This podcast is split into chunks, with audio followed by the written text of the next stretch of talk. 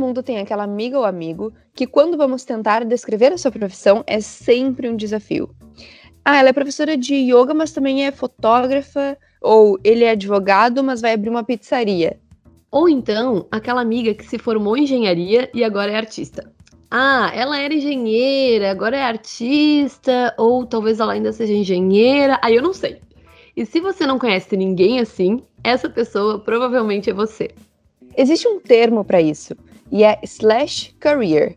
Traduzindo, significa carreira barra e representa as pessoas que são psicólogas, barra empreendedoras, barra blogueiras, barra professoras e por aí vai. Slash career também representa aquela pessoa com mais de uma formação, que acaba usando todos os seus conhecimentos na sua profissão. Sejam muito bem-vindas e muito bem-vindos ao episódio 7 do podcast da Isa com participação especial da Juliane Valau, da Camila Ortigara e da Valentina Asmus. Hoje nós vamos falar sobre esse estilo de vida totalmente cringe que define os millennials, a geração que mais mudou a lógica do mercado de trabalho. Oi, Lu, então vamos falar de slashers hoje? Oi, Rai, vamos, partiu. Arrasou, vamos lá então, gente. Slash, como vocês viram ali, é essa, essa galera que se identifica com mais de uma atividade profissional a gente pode fazer uma associação direta a essa geração millennials, porque a nossa geração, e aí a gente se encaixa aqui, é uma geração que aprendeu a trabalhar com muitas, muitos hobbies e interesses, e a gente sempre teve essa coisa de ter muito acesso a coisas que antes não eram tão fáceis de se acessar. E isso faz com que a gente tenha uma tendência natural a querer a multiplicidade em várias áreas da nossa vida, né? Sim, total. É a primeira geração depois da geração X, né, que realmente começou a mudar a lógica do mercado de trabalho.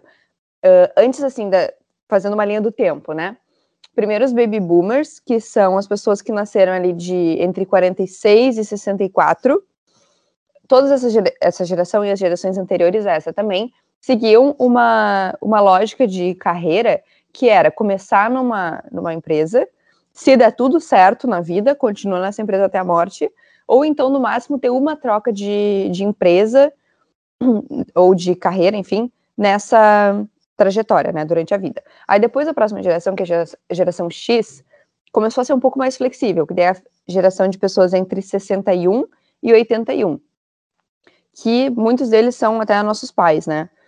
São pessoas que começaram a ter uma flexibilidade maior nessa troca de empresa, mas não sem ficar pelo menos três anos, três a cinco anos em cada empresa antes de trocar. Então, assim, sair de uma empresa depois do primeiro ano para essa geração é uma coisa muito assim, inaceitável, sabe? Ou, ah, deu alguma coisa muito errada, essa pessoa deve ter aprontado ali naquela empresa, foi demitida, alguma coisa assim. Já os millennials, que são a geração Y também, né, como se chama, são pessoas muito mais, flu mais fluidas, são pessoas que conseguem aceitar muito mais essa lógica de não preciso ficar mil anos nessa empresa se eu não estiver gostando, se, eu tiver, se tiver ruim eu posso sair, eu posso fazer bicos, eu posso fazer uh, trabalhos por projetos, e isso foi mudando, tipo, com essa geração, não só por uma questão geracional, mas por uma questão de mundo também, né? O mundo foi ficando mais, uh, foi seguindo mais essa lógica de trabalhar por projetos, se for olhar as agências, muitas das agências pararam de ter toda aquela equipe in-house, né? Ou seja, acabaram contratando, por exemplo, terceirizando mais funcionários, trabalhando com cada projeto contrata uma equipe diferente. Então isso faz com que os profissionais dessa época sejam também mais fluidos, assim, e, e sigam mais essa lógica de projetos ou de não ter uma, um vínculo tão forte com alguma empresa específica e ter mais de um trabalho por vez, né? Pode ser freelancer em mais de uma coisa, enfim. Muito, tu trouxe dois, duas questões muito interessantes aqui que eu vou complementar, que é o fato de que os millennials, a nossa geração, também é a, a primeira geração dessas, primeira geração dessa sequência que sofre muito de ansiedade. E assim, uh, num estudo recente da Deloitte de 2020, 44% dos millennials falaram que eles estão estressados meio que constantemente, assim, é a maior parte do tempo é de ansiedade. Então, realmente é uma geração que manter uma linearidade, e aí a carreira, ela tem esse perfil, né, da pessoa ir construindo aos poucos, passando por estágios, desafios. isso se torna uma coisa muito angustiante para o millennial, porque ele é tão Uh, rápido e as coisas, porque ele pegou justamente essa transição também do analógico para o digital, então as coisas acontecem numa velocidade na vida deles e sempre aconteceu e cada vez mais acontece. E aí a gente tem a geração seguinte, né, para provar isso. Mas essa coisa da rapidez e de pegar uh, meio a gente desprevenido, assim, nasceu no mundo analógico, do nada digital, faz com que a gente tenha uma pressa de alcançar as coisas que não é uma, uma realidade, né, ainda. A gente pode querer ser rápidos, mas infelizmente, mesmo com a digitalização, tudo tem um tempo. E aí, essa coisa da carreira, de querer, porque querer chegar num lugar e já estar tá na liderança, chegar num lugar e já estar tá numa gerência, chegar, chegar num lugar já como dono e líder e, e pessoa que que está responsável ali, tanto que tem essa febre do empreendedorismo, e muitas pessoas abriram empresas que fecharam super rápido, justamente porque o, a velocidade das coisas e a constância que precisa ter não não encaixa, digamos assim, com essa geração. E aí entra um outro fato ainda que uh, os millennials eles entendem que através dessa, dessa multiplicidade de profissões e atividades profissionais, eles também conseguem alcançar um pouco mais esse equilíbrio que eles não conseguem sentir essa linearidade e na forma hierárquica que era anteriormente, né? Sim, e aí, falando isso de, de ansiedade, principalmente, eu acho que é difícil de saber o que, que vem antes, né? Se é, por exemplo, se é uma geração que ela é ansiosa e por isso ela não consegue seguir uma lógica linear e, faz, e ter só um trabalho, por exemplo, ou se é uma geração que não consegue seguir só a profissão e fazer só uma coisa e é múltipla e tal, e por isso é uma geração ansiosa, sabe? Ou talvez seja as duas opções ao mesmo tempo, tipo, talvez seja um ciclo vicioso que, que né, de ansiedade. Que gostoso. que, que saudável pra gente, que ótimo. Que Mas ótimo. É bem difícil de saber, né, o que que, que que vem primeiro, assim. E, e acho que ao mesmo tempo que isso, assim, caminha muito junto, né, essa multiplicidade, essa não linearidade, essa é, enfim, ter essa multiplicidade de várias carreiras, não só de, de, de atividades ou de hobbies, mas de carreira e levar isso para o mundo profissional também. Uh, ela pode estar muito atrelada à ansiedade, acho que muitas vezes está, mas ao mesmo tempo eu acho que não é uma regra, né? Eu acho que é possível seguir essa lógica não linear, múltipla de carreiras da vida profissional, sem sofrer com isso, como sendo uma coisa bem natural. E eu acho que esse é o caso da Juliane, que a gente vai ouvir o áudio dela agora. Oi, eu me chamo Juliane, eu sou advogada na CWG Advocacia e ceramista na Nua Cerâmica. Eu comecei com a faculdade de Direito em 2012 e desde o princípio eu tinha uma intuição de que eu gostaria de advogar. Uh, então, desde o primeiro semestre, eu comecei a estagiar em diversos escritórios de advocacia, uh, de diversas áreas e tamanhos, uh, para tentar ver em qual me encaixava melhor. Em 2017 eu me formei e continuei trabalhando como advogada no, no escritório que eu estava estagiando. Um escritório que eu gostava muito, me dava muita autonomia e, além de me ensinar a ser uma boa advogada nos meus casos, ele me ensinava muito sobre como gerir um escritório, o que vai além né, do saber direito, e foi bem, muito importante porque há mais ou menos um ano atrás eu decidi que eu gostaria de abrir o meu próprio escritório.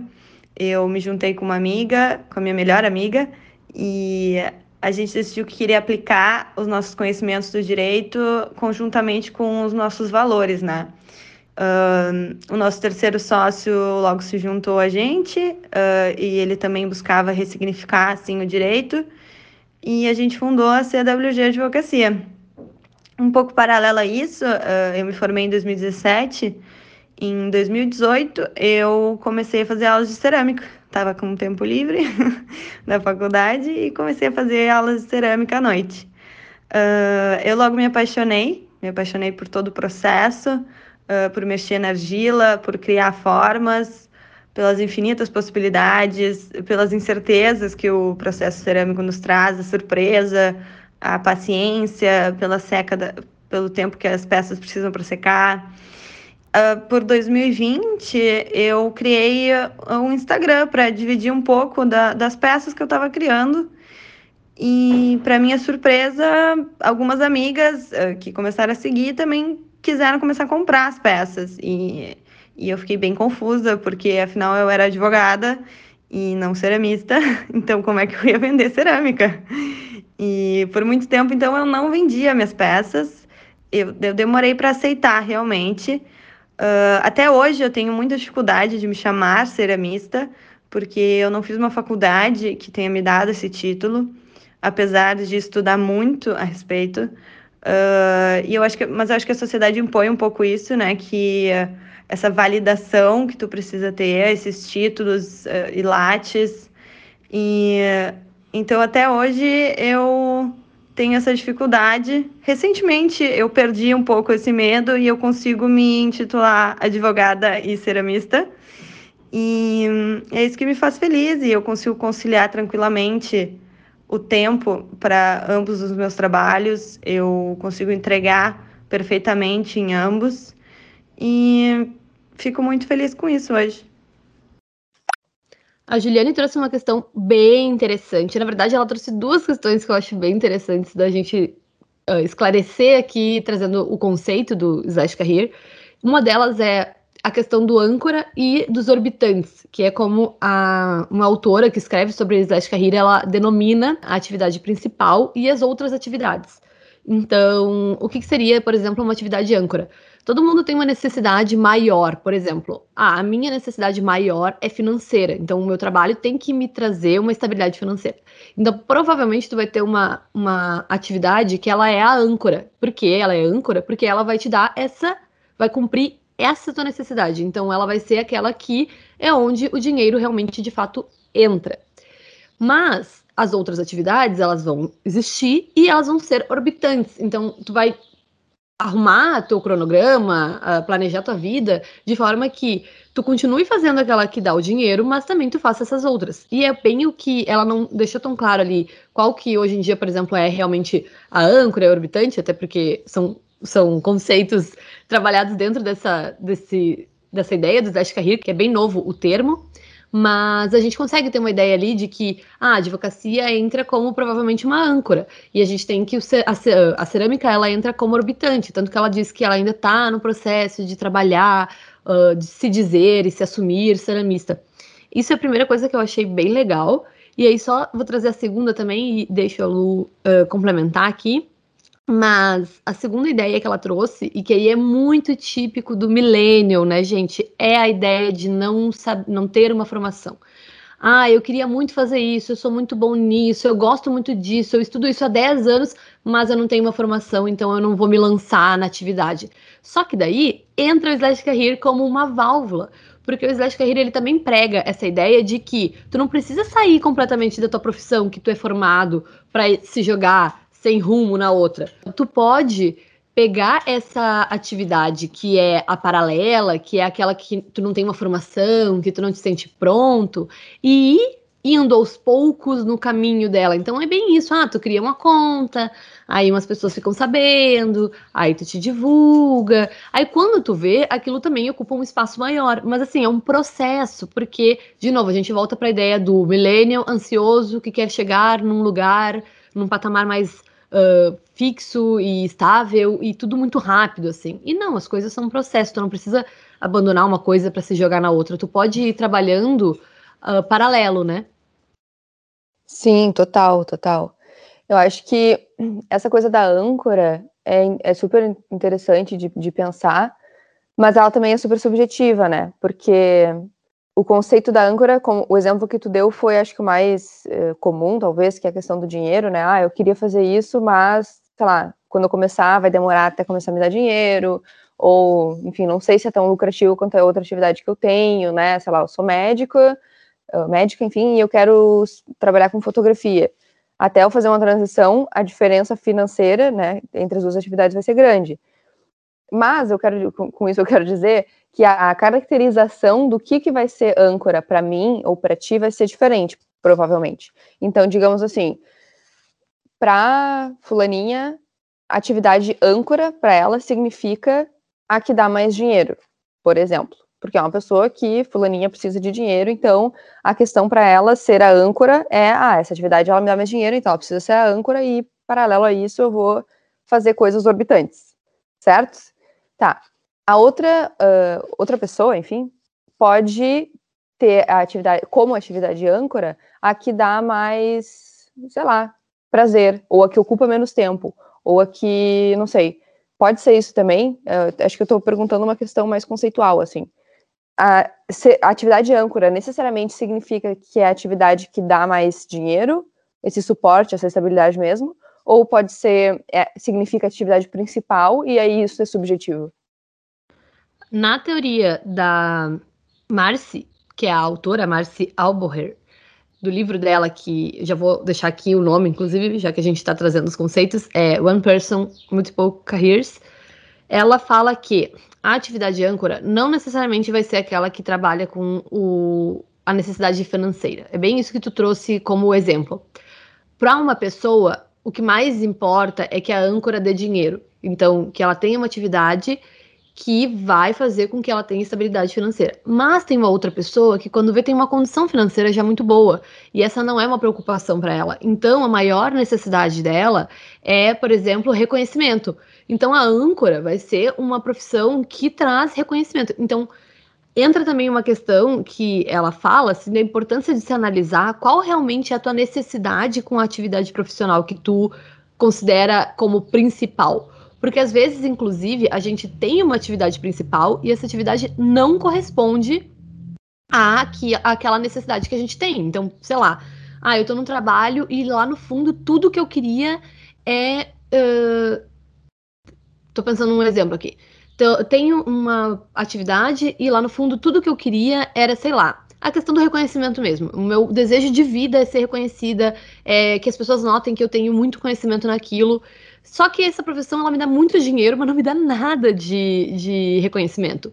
Então é aquela coisa: será que não vale mais a pena ir em busca desse reconhecimento, trabalhar com num ambiente onde provavelmente tu vai conseguir passar tudo que tu sabe e as pessoas vão te dar essa, né, tu vai ter uma notoriedade por isso, do que ficar num lugar onde tá te dando dinheiro, mas não é a necessidade que tu mais precisa, e daí Sim. que começa essa trajetória realmente em busca das necessidades. Aqui no exemplo, rapidinho, só para é, ilustrar, a gente poderia estar tá falando de uma pessoa que, sei lá, está dando aula numa universidade pública, mas na verdade ela ali naquele lugar, ela tem muito.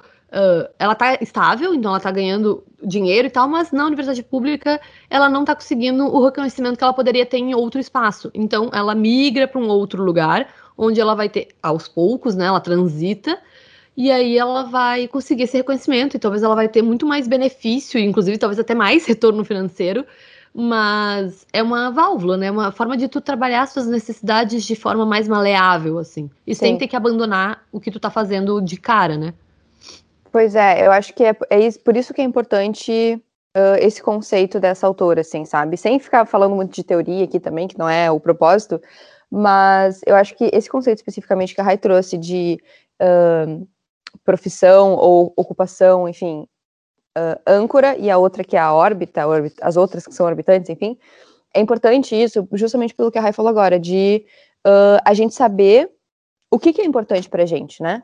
Por que, que essa atividade ela é minha âncora? Ah, porque ela me dá X coisa que eu quero: dinheiro, reconhecimento, prazer, mais tempo para eu estar em casa com fazendo outras coisas, enfim.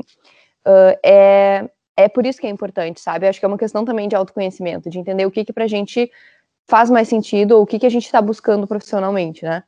E quando a gente entende o que que a nossa o que, que a gente quer como âncora, fica mais fácil da gente se encontrar profissionalmente, seja em uma ou seja em várias profissões. Faz sentido? Sim, Guri, eu acho que é bem isso que tu trouxe da questão do autoconhecimento. É muito importante que a gente se conheça para conseguir ter uma noção clara das nossas necessidades, né? Sim, total. E outra coisa também que tu trouxe e comentou da Ju foi que essa questão dos cursos, né? Da gente sempre buscar essa validação de cursos, de, de diplomas, de certificados, enfim. Que muitas vezes a gente tem o conhecimento prático, mas a gente acredita erroneamente, por várias questões, isso aí tá um outro episódio totalmente só sobre isso, uh, de que a gente precisa dessa validação de alguma entidade ou de alguma coisa assim. Sendo que é muito engraçado, porque se eu for, se eu for conversar, por exemplo, com meu pai, que é de uma geração uh, dos baby boomers, inclusive, ele vai me dizer que, tipo, na época dele, não tinha, ele teve um diploma, que era o da, da faculdade, só, e, e o resto foi, ele fala que a, a, o pós dele foi trabalhar numa empresa multinacional lá, que daí realmente foi a prática que ele teve de, de se jogar, né, enfim. E hoje a gente, duas gerações depois dessa, então, no caso, né, a gente tem essa ânsia de preciso de uma comprovação, né, preciso de, de um certificado que me valide no mundo profissional. Porque, claro, isso foi sendo criado, né, não foi algo que espontaneamente saiu da, da gente, né? Mas que, enfim, a gente leva para várias áreas. Então a gente quer começar, por exemplo, a fazer cerâmica, Ju, né? No caso dela, é, foi difícil para ela se chamar ceramista, porque ela, sei lá, não tinha um curso de alguma entidade de cerâmica que dissesse que ela é ceramista. Tipo, como assim, sabe? Um, um trabalho super artístico, super pessoal, super, uh, enfim, prático realmente, né? E mesmo assim a gente ainda tem isso uh, dentro de nós. E o que tu comentou sobre isso foi que muitas vezes a gente não precisa desse, dessa validação, certificado, assim, oficial, digamos, e que essa transição ela pode ser feita aos poucos, né? Ela não precisa ser feita, tipo, larga tudo e vai virar ceramista, né? Por exemplo. Não precisa. Inclusive, não precisa nem ser uma transição. E aí que é interessante também. Eu acho que dentro desse universo do slash career, existem as pessoas que simplesmente têm várias profissões desde sempre, ou, né, ou nunca tiveram só uma. Tem pessoas que começaram tendo uma profissão e aos poucos foram fazendo outras atividades em paralelo. E tem pessoas que são slashers, né? Enquanto elas estão transicionando de carreira. E esse foi o caso da Camila. Bom, uh, eu sou formada em Direito que foi uma escolha que eu fiz muito nova. Quando eu tinha mais ou menos uns 12, 13 anos, eu decidi então que eu queria ser advogada, ser juíza, e não mudei de ideia até a hora do vestibular. Durante a faculdade do, de, de direito, eu já comecei a sentir que não era bem aquilo que eu queria né? Que eu, eu tinha uma ideia talvez um pouco fantasiosa, assim, do que, que era a carreira do direito. E eu tive um, durante algum semestre, a ideia de, de trancar, de trocar de faculdade. Eu me lembro que lá no início eu me interessei por psicologia, mas por várias razões eu acabei seguindo no direito, me formei e quando eu, né, quando eu encerrei, me formei na faculdade, eu comecei a trabalhar na empresa da minha família. Uh, eu não cheguei a atuar nunca como advogada, nem nada diretamente ligado à área do direito, assim, mas eu atuava muito na área contratual. Eu fiquei em torno de três anos fazendo isso, e com o tempo eu comecei a sentir que eu não eu não via muito propósito naquilo que eu fazia. Eu não tinha aquele aquele brilho no olho, né? Daquela animação do não, é, é isso que eu vou fazer hoje, né? Esse é o meu trabalho. E comecei a pensar, então, o que, que eu poderia fazer de diferente? E, e esse pensamento, assim, foi uma coisa que levou um tempo, assim, eu não, não, não tinha já pré-definido, assim, o, o que, que eu queria fazer. E até foi curioso que foi na minha própria terapia que eu me lembrei dessa ideia que eu tive lá no início sobre a faculdade de psicologia. E parece que quando eu me lembrei disso, me deu um clique, assim, na hora. Então eu fui fazer, né? Fiz psicologia, hoje eu sou formada, sou psicóloga, uh, atuo como psicóloga. Estou atualmente fazendo uma formação em psicanálise. E, e, bom, eu considero como tendo feito uma, uma transição de carreira, porque eu não atuo mais, na verdade, nunca atuei diretamente na área do direito. Hoje estou ainda mais afastada dessa área, mas ao mesmo tempo uh, não vejo como tendo sido um, um tempo perdido, porque acredito, acredito que a faculdade de direito, né, e todo esse conhecimento que a gente ganha é um conhecimento assim muito para para vida, né? Porque por mais que tenham coisas muito específicas da área, tem coisas que talvez todas as pessoas precisariam saber ou né, ter uma aproximação um pouco maior. Então, eu não uso hoje no meu dia a dia, profissional pelo menos, mas na minha vida, com certeza, eu uso muito do conhecimento que eu adquiri lá na faculdade de Direito. Mas hoje, sim, hoje eu me identifico como psicóloga, não me identifico mais como advogada. E a única coisa que eu tenho a dizer é que eu sou muito feliz de ter feito essa transição. Inclusive, muitas pessoas, quando eu comentava, não, eu vou iniciar outra faculdade, as pessoas me diziam, nossa, que corajosa que tu é, né? Fazer mais cinco anos de faculdade. E eu sempre pensei, nossa, eu vou estar tá sendo. Vou, eu vou precisar muito mais de coragem para ficar onde eu tô, insatisfeita do jeito que eu tô, do que para fazer essa mudança. Então, quando eu decidi que eu ia, né, cursar psicologia, acabou sendo uma coisa muito natural, mas até chegar lá foi um caminho um pouco um pouco turbulento. Ah, é muito fofa, né? Deixa eu tirar um momentinho para babar, porque eu não sei se você sabe, essa que falou agora, essa que você falou, é a minha mana, a minha irmã. Ela é muito maravilhosa. Tá, enfim, fecha parênteses. Sim, então assim, né, voltando. Uh, slash career não necessariamente é aquela pessoa, uh, representa aquela pessoa que tem três profissões, ou que é né, DJ, atriz, é, bailarina e não sei o quê, né? Não necessariamente é isso. É também, mas não exclusivamente. Também pode ser aquela pessoa que, uh, como a Camila, por um tempo acabou tendo duas ocupações diferentes. Enquanto ela fazia psico, estagiava e, enfim, né, começava na sua carreira de, como psicóloga, ela também estava trabalhando numa empresa fazendo a parte contratual, né, dos, enfim, dos acordos, dos contratos, redigindo, enfim. Então, é um termo que ele acaba sendo mais abrangente nesse sentido, porque, claro, transição de carreira é transição de carreira, sair de um e, e ir para o outro, né? Mas a transição de carreira, ela não necessariamente precisa ser uma. Isso que eu falei antes, né? Larguei tudo para morar, sei lá onde, fazer não sei o quê. Muitas vezes, na verdade, a forma mais é, não romantizada, a forma mais é, realista, digamos assim, de fazer uma transição de carreira é aos poucos, né? Porque é, são raras as, as vezes as pessoas que podem simplesmente largar tudo e recomeçar do zero. Ou são ca casos mais extremos, né? Em que a pessoa, sei lá, tem que se demitir, ou, enfim, né? Tem um milhão de histórias em que a pessoa precisou ir para um caminho mais extremo, assim. Mas, na maioria das vezes, inclusive por uma questão financeira, a pessoa precisa fazer essa transição aos poucos, né?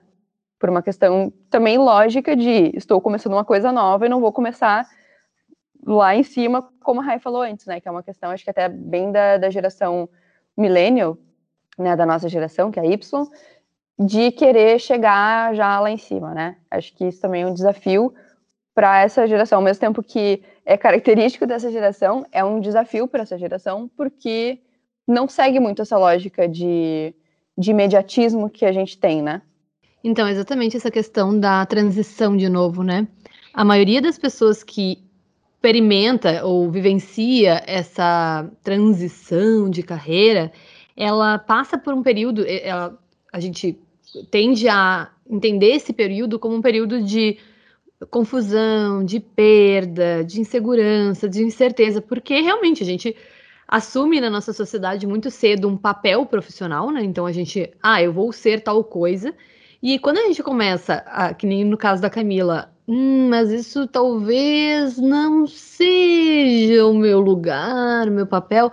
A gente realmente é um, é um, um processo de morte, assim, né? Mais simbólico, mas é, é um processo de morte, de putz, o tempo que eu passei, o dinheiro que eu investi, todas Nossa, as minhas. Exato, bem isso, bem isso. Desculpa te interromper, mas é.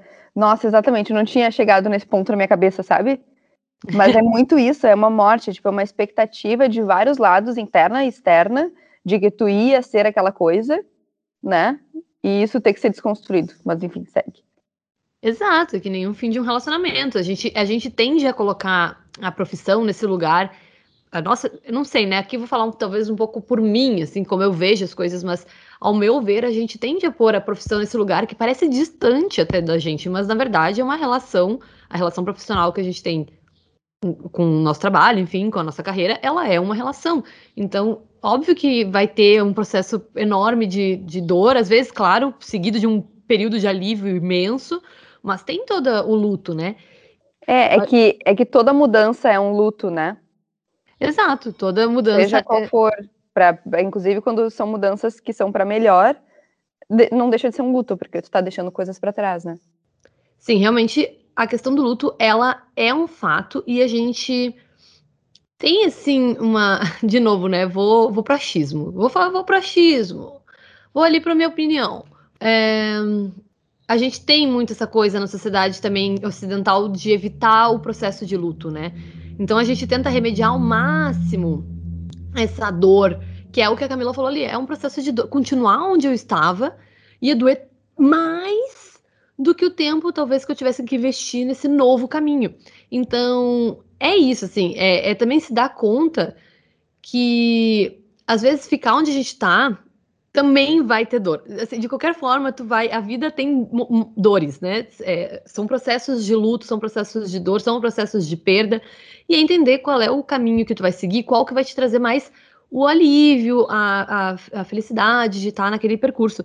E aí entra essa questão que realmente optar por ser um slasher, nem que seja por um período de tempo, que é isso, ir transitando, ir fazendo uma faculdade enquanto tu ainda está no teu trabalho que te traz, uh, que cumpre aquele papel de âncora, né, da necessidade que tu tem mais urgência, e ou então ir uh, se especializando nessa nova coisa, por exemplo, ah, faz um, umas aulas de cerâmica, daí começa a fazer por conta, ir aos poucos para esse caminho dá o alívio dá a sensação de alívio de, bom, eu tô fazendo algo para mudar, eu tô fazendo algo para ir para esse novo lugar que eu quero chegar, mas eu não tô também completamente desamparada ou, ou pausei minha vida para fazer essa, essa transição.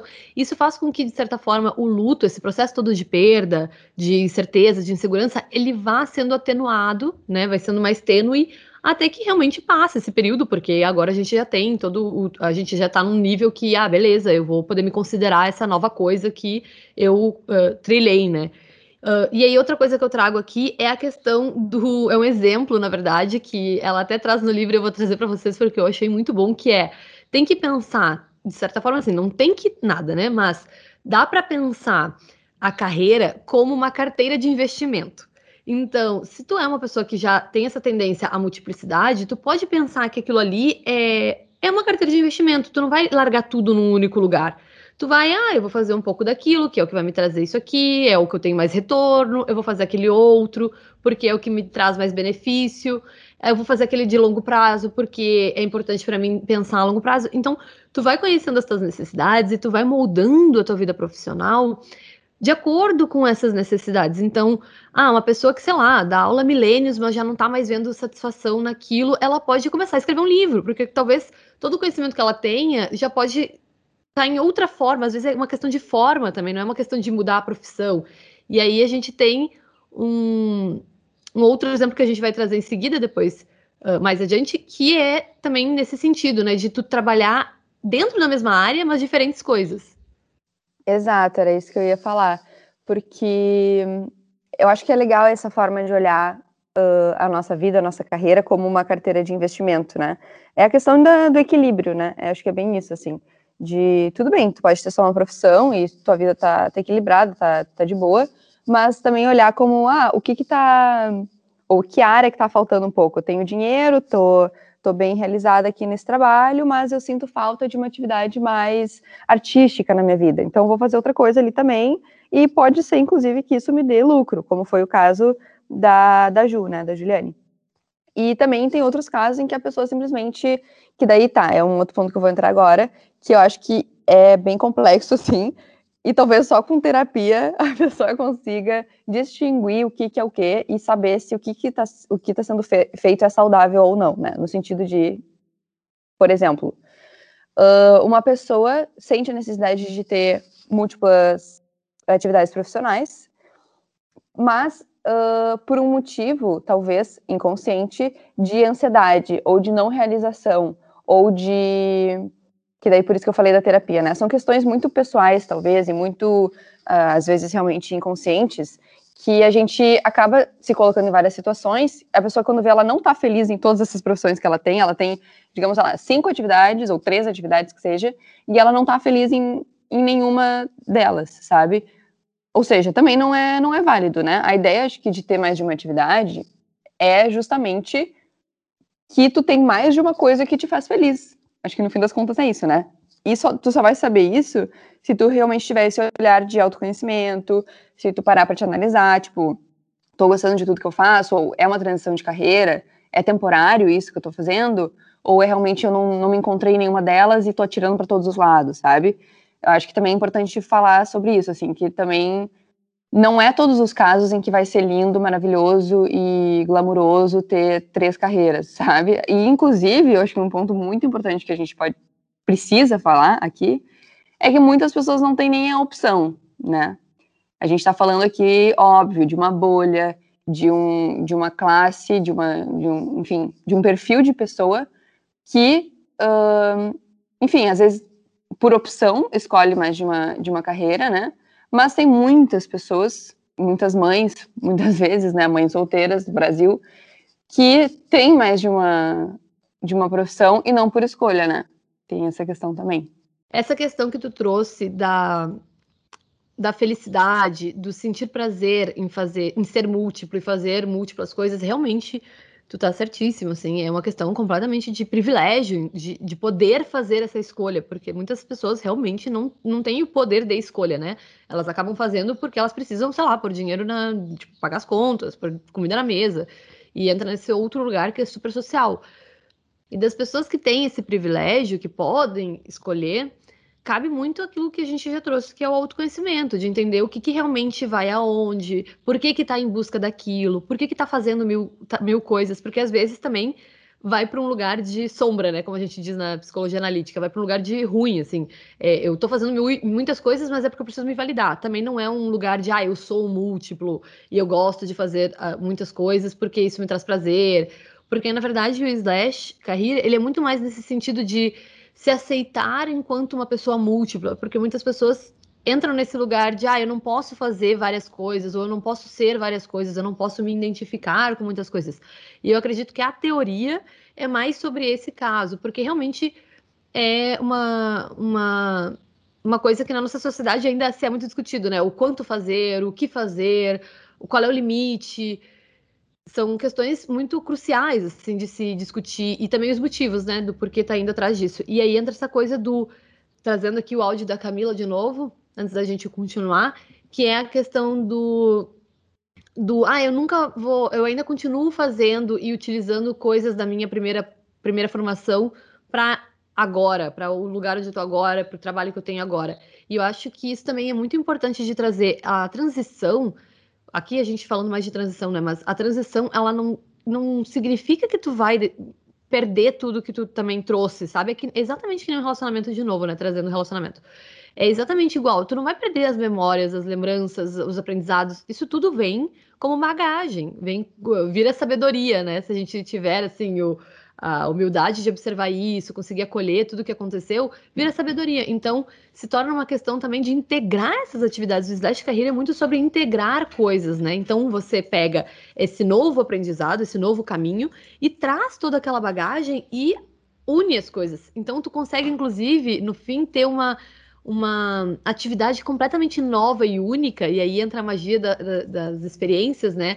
O quanto a gente consegue desenvolver essa coisa que é única e é nossa porque tem todo aquele aprendizado que a gente já traz junto, que faz com que cada um tenha, seja especial na sua individualidade.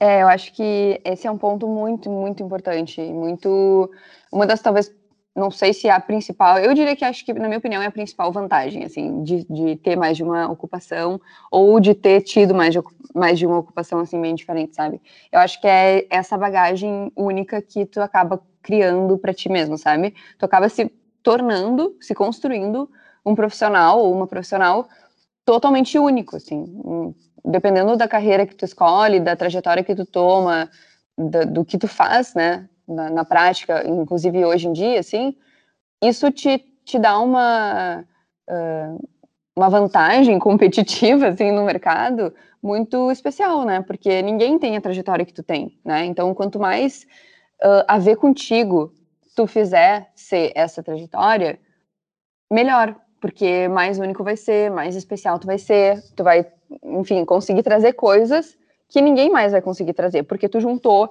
fotografia com culinária, tu juntou, sei lá, eu, enfim, um milhão de coisas com outros milhões de coisas, né? Que, que essa é, acho que é a coisa mais linda que que alguém pode trazer, contribuir profissionalmente para o mundo é isso, é trazer justamente as tuas experiências que ninguém mais tem, ninguém mais tem o ponto de vista que tu tem, né?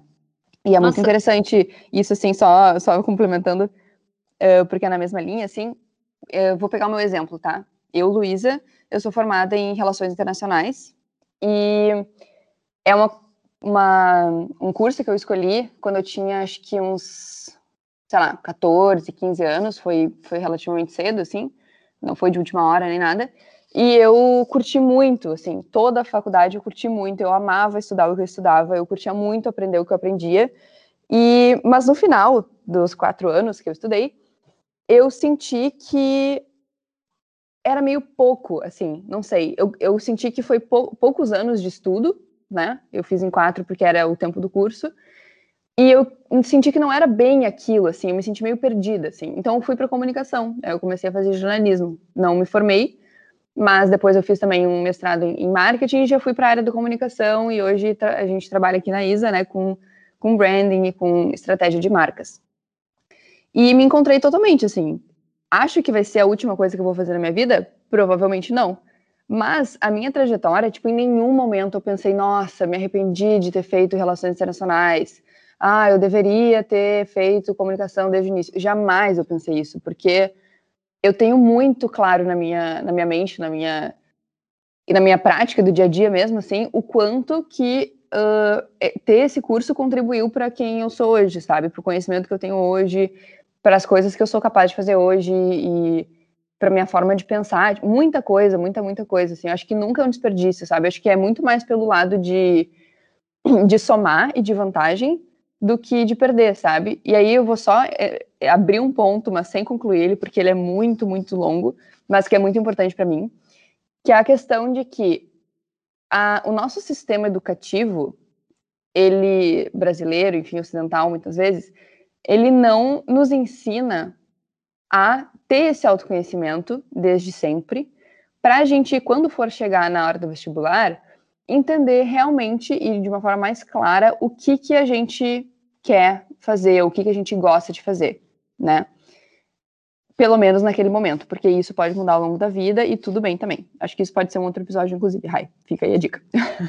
Mas enfim, eu acho que é uma coisa muito importante para mim, me toca muito isso, porque eu fico muito indignada, sabe? Eu vejo, eu via muitas pessoas, muitos amigos meus começando uma, um curso e, sei lá, passando por uns três cursos diferentes, porque não conseguiam se achar, sabe? E, e para mim isso foi muito louco, porque, tipo, como eu falei, desde, sei lá, uns quatro anos antes de eu ter que decidir ali o vestibular, eu já sabia o que, que eu queria.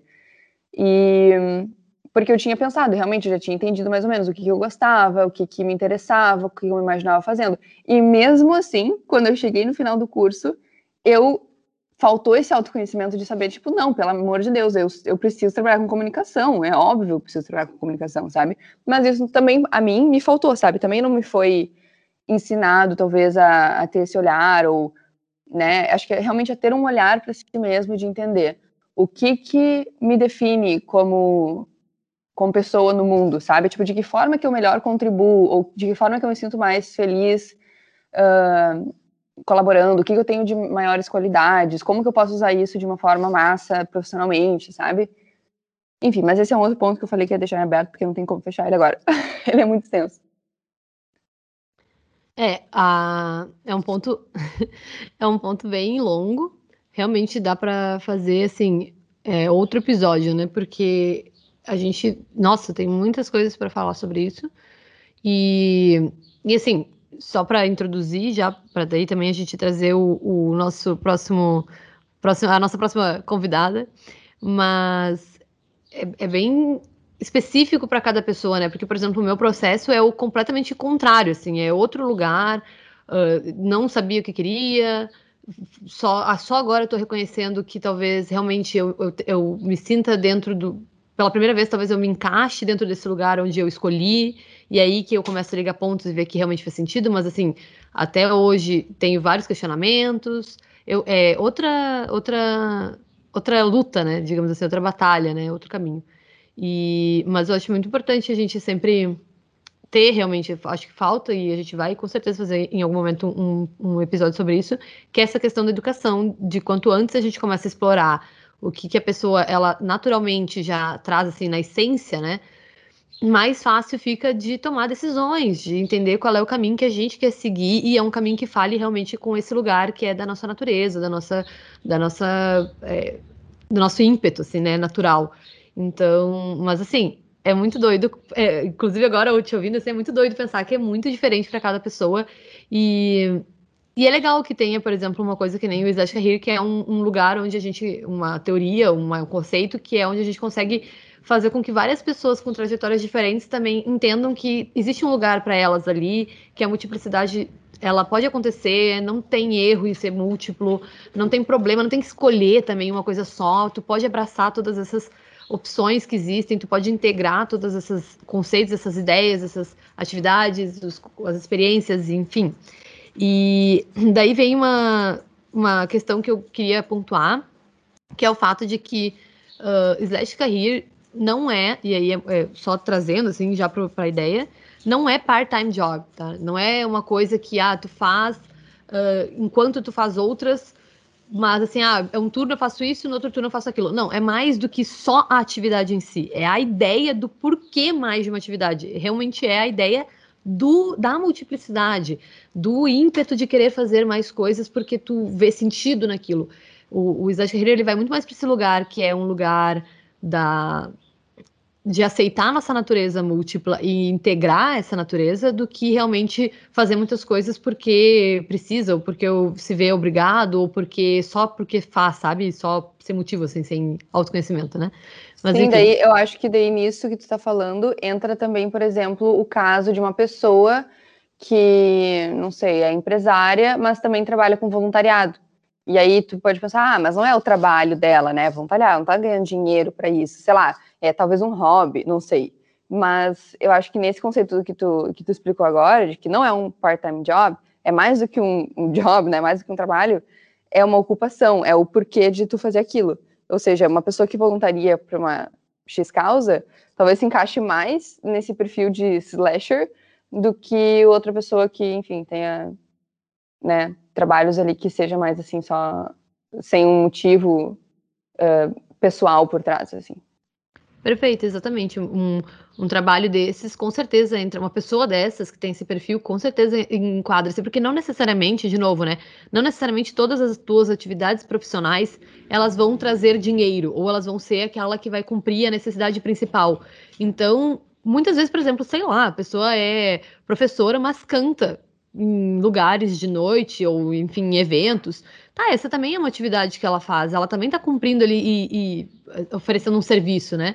E também se enquadra dentro da ideia do, do ser múltiplo, porque é isso, é mais sobre abraçar as coisas que a gente vê sentido em fazer do que realmente fazer só porque, ai, eu vou fazer aqui isso, isso, isso para cumprir tabela, sabe?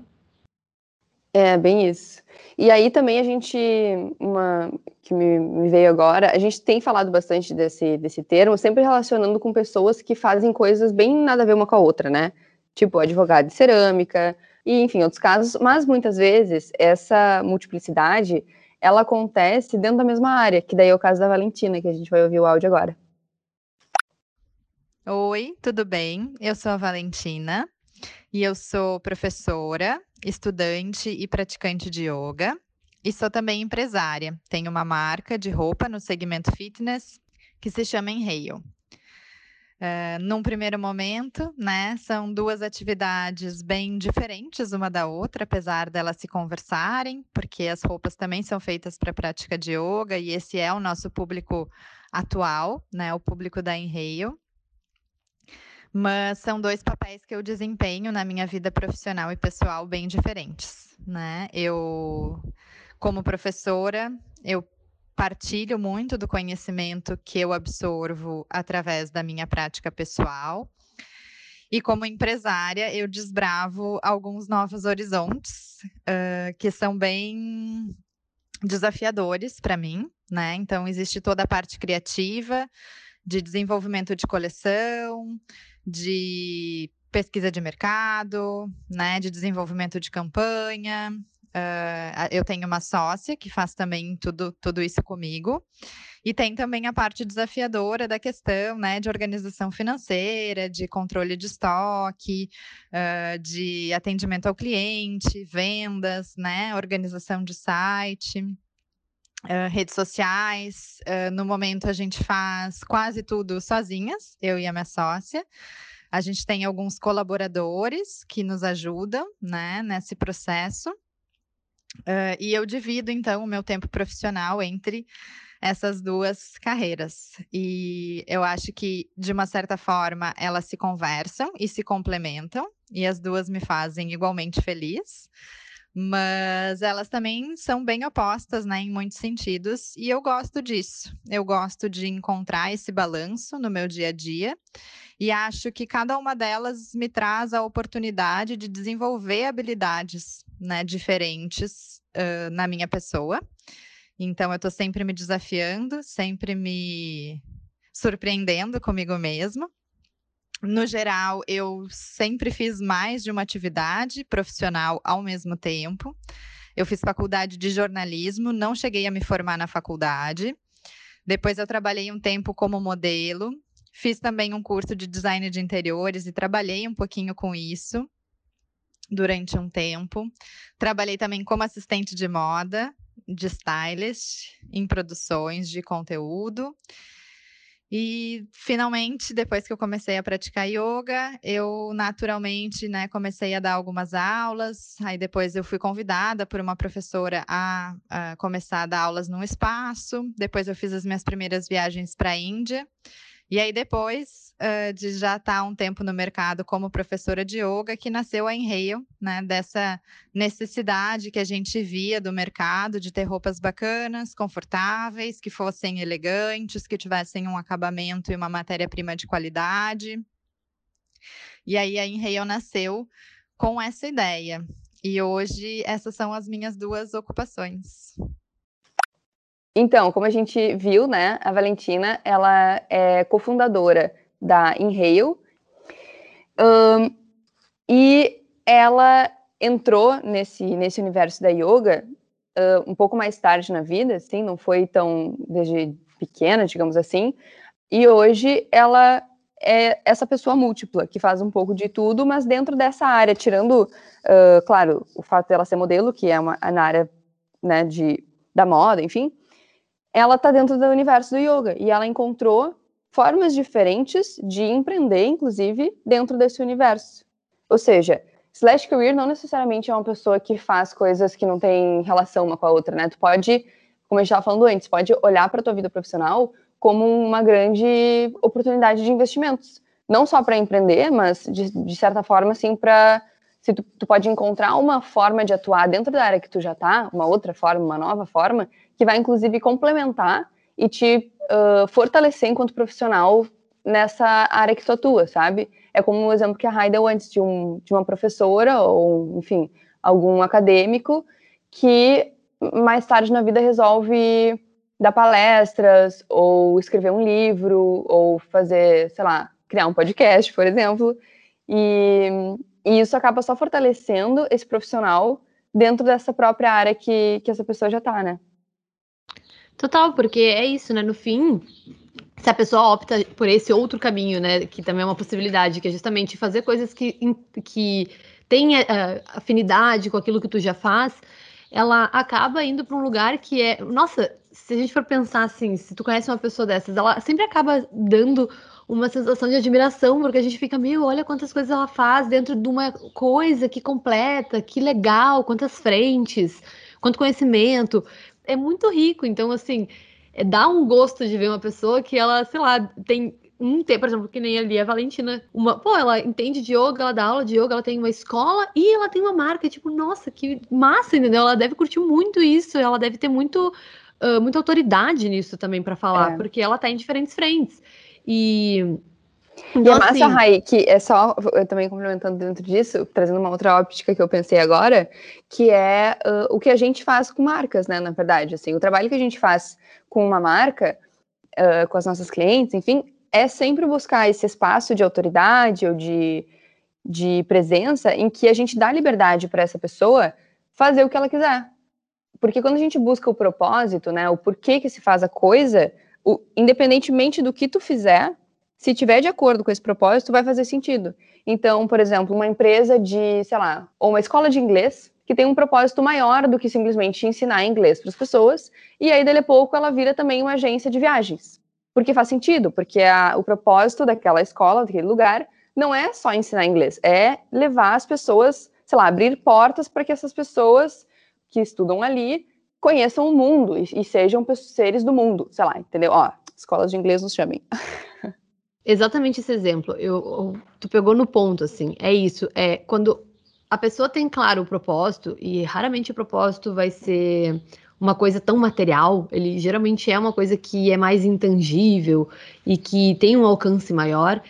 É isso, tudo que a pessoa for fazer que se enquadrar naquele propósito, estiver alinhado com o que ela realmente acredita que é a função uh, ma maior da, dela, assim, e aí em termos de serviço ou em termos de vender um produto, que também não deixa de ser uh, ajudar alguém a alcançar algo, é, é, aí faz sentido, né? É bem isso que tu falou, assim, por exemplo, talvez uma pessoa que tenha uma escola de yoga e tenha uma marca de yoga tenha como propósito, sei lá, fazer com que as pessoas tenham uma vida mais leve.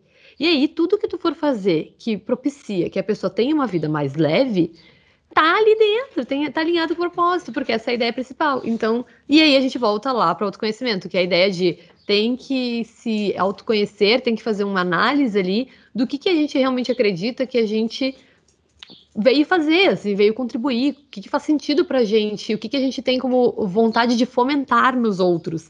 E aí, quanto mais a gente puder alcançar o maior número de pessoas, melhor. E aí, se a gente tiver que fazer isso em diferentes frentes, perfeito. Se a gente puder fazer isso com uma única frente e essa única frente fizer sentido, também tudo bem.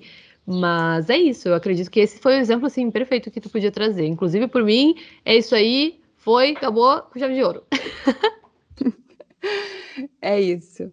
Então, pessoal, a gente vai botar os, os arrobas né, de todas essas pessoas que a gente comentou, a gente vai deixar aqui na descrição do episódio. Uh, como a gente falou, vão ter outros episódios aqui também dentro desses, de, né, desses temas que a gente estava falando, provavelmente porque é muito assunto, tem muito pano para manga. E podem nos acompanhar ali nas nossas redes. O nosso Insta é isa com dois z's, ponto brd. E vamos continuar esse assunto por lá, porque realmente a gente quer ouvir o que vocês têm para falar e essa troca é muito massa. Foi um prazer estar com vocês hoje. E é isso aí, gente. Tchauzinho. Até a próxima.